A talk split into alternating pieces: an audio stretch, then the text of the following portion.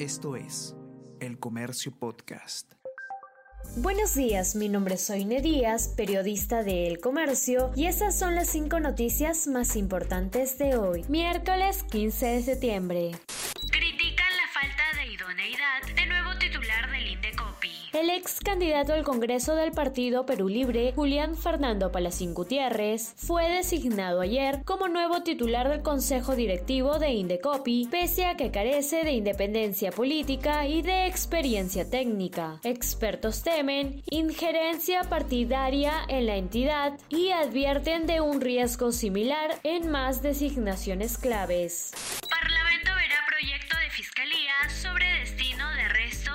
Guzmán. La Junta de Portavoces del Congreso se reunirá hoy desde las 10 de la mañana para abordar la propuesta de la Fiscalía. La Defensoría del Pueblo y algunos voceros plantean acelerar trámite y que no pase por comisiones, mientras el cuerpo del cabecilla de Sendero Luminoso permanece en la morgue del Callao y el Ejecutivo sigue inactivo.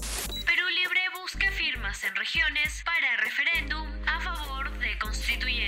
El congresista de Perú Libre, Guillermo Bermejo, procesado por terrorismo, viajó a Puno, Huánuco, Huancavelica y Chimbote para recolectar firmas a favor de Asamblea Constituyente. Su objetivo es lograr 2,5 millones de rúbricas. Ley no los obliga a reportar qué fondos usan para esto. Predictamen prevé suspensión de primarias en los partidos para comicios 2022. La Comisión de Constitución aprobó por mayoría la suspensión de las elecciones primarias con voto universal, simultáneo y obligatorio, las cuales estaban previstas para implementarse por primera vez en los comicios municipales y regionales del 2022. Asociación Transparencia y analistas alertan de un retroceso en las reformas políticas.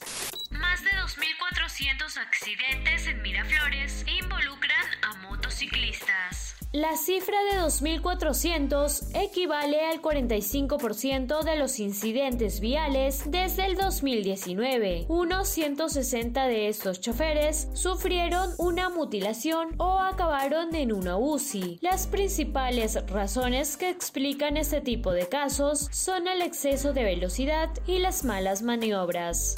Y no te pierdas en unos minutos el podcast Tenemos que hablar con Ariana Lira, quien junto a Junior Miani, periodista de la sección Economía de El Comercio, solucionarán todas tus dudas sobre el GLP y su retorno al Fondo de Estabilización. Esto fue El Comercio Podcast.